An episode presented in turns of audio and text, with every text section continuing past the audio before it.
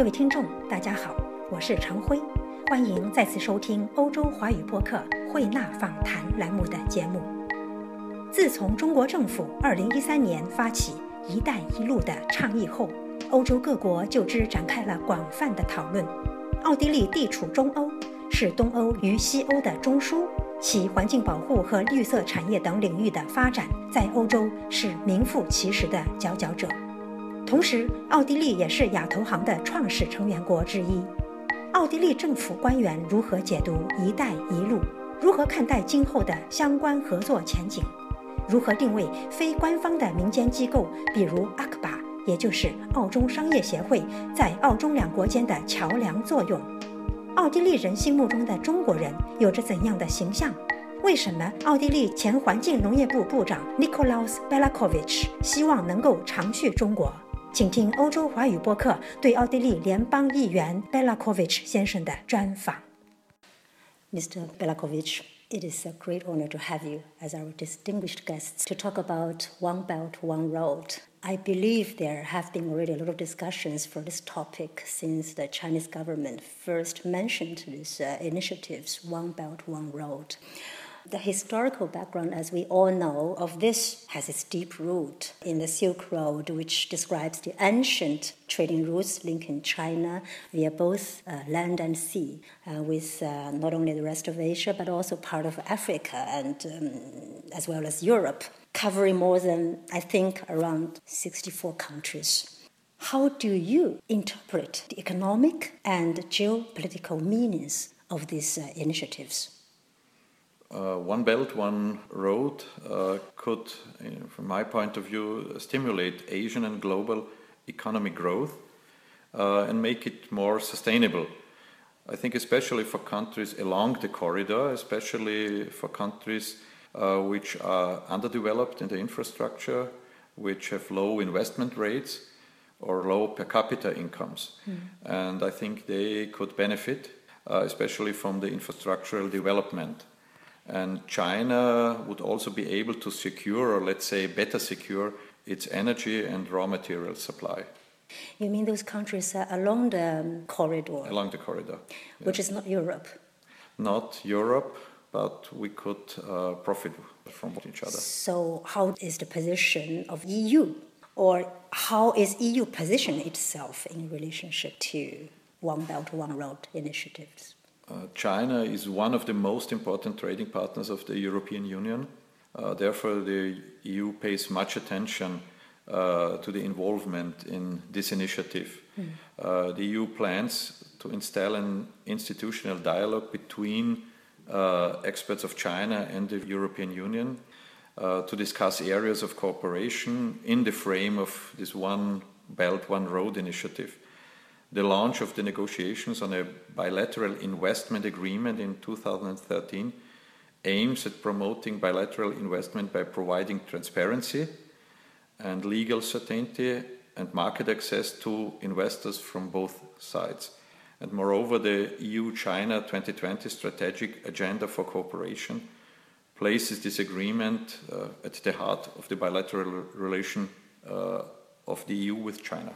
So you personally believe there's a lot to do, right, uh, in a positive sense between EU and yes, China? Yes, and uh, a lot of fascinating chances. Mm.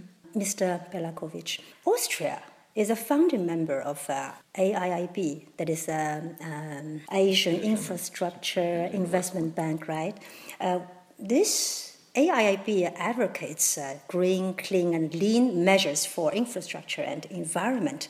Do you think Austria, being very strong at green energy and sustainable technology, is ready to play an important role within this framework? As you know, for Austria, environmental technology and renewable energy are very important. Uh, we, they generate green jobs, as we call it, green jobs. Mm. And for us, AIIB will play a key role in uh, to provide capital to meet uh, the enormous demand in the field of environmental uh, technologies and re renewable energy in Asia. By doing this, uh, AIIB will, uh, from my point of view, promote sustainable economic and also social development in the region and therefore contribute to the growth uh, of the regional as well as the global economy. And from the perspective of development policy, Austria's participation in the foundation uh, process is also an opportunity to boost the export of the technical solutions and concepts in the environment sector. Okay, export to boost the export of uh, such sectors. Yeah. Any concrete projects ahead? Uh, do you see any? Uh, as I mentioned, uh, China has a trading volume of over 10 billion euros and therefore is the principal trading partner of uh, Austria in Asia. And we are very confident that new contracts can be won and also new markets in Asia and also in the other countries can be opened for Austrian companies, also with the help of AIIB. Mm. And as you know, uh, Austrian products meet highest quality standards, and I therefore see great potential for Austria to contribute to one belt, one road, uh, also on an infrastructural level. Austrians, in comparison to Germans, uh, in the eyes of Chinese, are more conservative somehow, even if their products are really very high quality. Everybody understands and everybody agrees uh, to that point.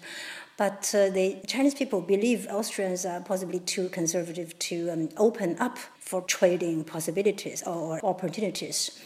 How do you see the difference between Austrians and German companies? Do you think in the future Austrian companies will also um, catch up with other countries to really, uh, like what you said before, boost such possible exports? Uh, first of all, it's interesting that you say that Chinese see Austrians more conservative as Germans. Uh, it's not my experience, uh, but on the other side, we are very interested, let's say, in to export agricultural products, for example, mm -hmm. like Austrian wine or, or high quality food uh, to China. Uh, but also uh, when we presented Austrian environmental technology uh, in Shanghai during the, the fair there, environmental fair. And we have a lot of experience and a lot of competence in, as I mentioned, renewable energy or waste management, water management, delivering a water supply. Therefore, we have a lot of possibilities, and I think it's a great chance for both countries, China and Austria. So Austria is ready. We are ready. Great. I think One Belt One Road initiatives not only put stress on business projects such as accessing each other's financial markets, increasing import export, helping build infrastructure, developing environmental friendly um, business, but also hope for more platforms of, say, dialogues, symposia, or conferences. What could Austria offer in this respect? Uh, Austria has already conducted numerous trade missions, symposia, showcases, roadshows, or fair participations. As I mentioned during the expo in Shanghai, uh, we were partners there, and we will steadily work on a further intensification uh, uh of the relations between China and the countries uh, which are involved in One Belt and One Road initiative. In this context, also special attention we will uh, paid to Austria's and China's hub function in the geographical region there, in Europe also, but in, in Asia. Um, according to my observation, in the past years, there have been a lot of business delegations who are heading for Germany for conferences, for business international conferences, but much less coming to Austria to do this. Everybody understands Austria is actually really a mature place for holding international conferences. So, um, do you think there are still some obstacles to be removed in this respect? Um, that is uh, to make Austria more attractive for Chinese companies to come over here to hold conferences. I think it's necessary because China is an enormous market. Uh, I think Chinese people are interested in Austria uh, there's, I think the, the, the number of the tourists is growing. So people are interested in, in the Austrian culture, in our landscape, in music, in music, uh, and also in economy. And I hope uh, there will be more uh, symposias and, and international conferences here. We have a long tradition, and in my experience, uh, people uh, enjoy to come to Austria. And Definitely, they do enjoy. And ACBA has there an important role. I'm happy to hear that. That's actually my next question for you. Um, that is ACBA as not a governmental institution, but a private organization. ACBA stands for Austria China Business Association. Do you believe such a private organization as ACBA uh, have some advantages in comparison to a governmental institution to deepen the possible relationship between Austria and China? Uh, as far as I know, ACBA, uh, there is a, uh, they are very active a very long time, this association, in bringing together people, experts, uh, scientists, economists, and, and people from Austria and China to discuss important issues. And I think there is room for more cooperation. Uh, and I think the advantage of ACBA is that it's more flexible than, let's say, governmental organizations. And I think we must not underestimate the important role of such organizations because they are very, very important in, in today's time when we have new ways of communication and bringing people together and discuss, let's say, in, in more private room. As ACBA organizes such meetings, and it's always interesting to come and listen and discuss. Yeah, so more flexible, both um, culturally, economically. ACBA has been really actively striving to bring about closer relationship between Austrian companies, Chinese companies, also institutions, or even at the university level, some exchange programs. But um, ACBA, as a private institution or organization, needs a lot of support from all walks of life. I think all kinds of um, um, influential people in Austria too. How do you think we can gain more influence as an organization so that we can actually work even better to bridge these two countries to make more positive things happen? I think uh, that ACBA is, uh, has a lot of competence in knowing the mentality of China, presenting China here, not only the economic side but also the cultural aspects of China, and therefore, uh, uh, let's say, win more people uh, who are interested in China and to learn more about this fascinating country. And I think, therefore, ACBA has an important role, and I hope you will keep on organizing meetings. And Mr. Berlakovich, do you often travel in China? Uh, no, that's the problem. I would like to uh, go more uh, often to China.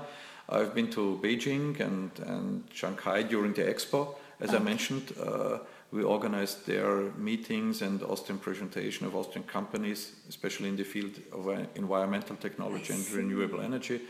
And we discussed uh, with different ministers in Beijing uh, important issues for Austria and China, let's say uh, export of agricultural products or or the well-being of the panda, the Fulong who was, was here in, in, in Schönbrunn This is really phenomenal, right? and and and and uh, came back to to China. Yeah. Uh, so you see, we have a lot of contacts and cooperations, and it was uh, a very positive cooperation.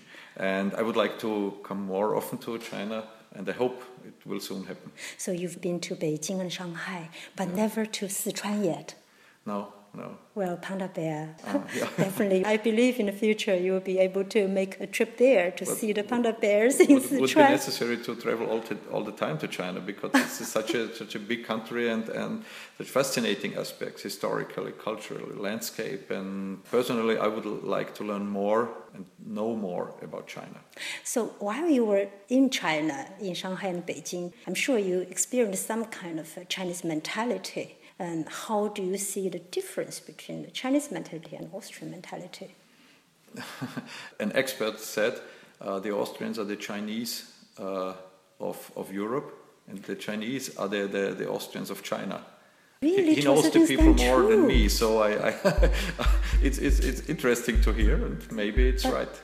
But yeah, to hear, but how do you feel personally? Do you really see some similarities there? Of course, there are similarities, but in fact, I, I don't know the Chinese so good that I, I allow me to to to make an exact. Uh, hmm Uh, so you are willing to make more trips to China I in the hope- future. I hope will happen. Great. I'm so happy that you like China or Chinese culture, and I'm sure you're going to make it in the future again and again to China. And thank you so much uh, for the interview, for your precious time, Mr. Berlakovich. Thank you. Thank you. Thank you. Thank you.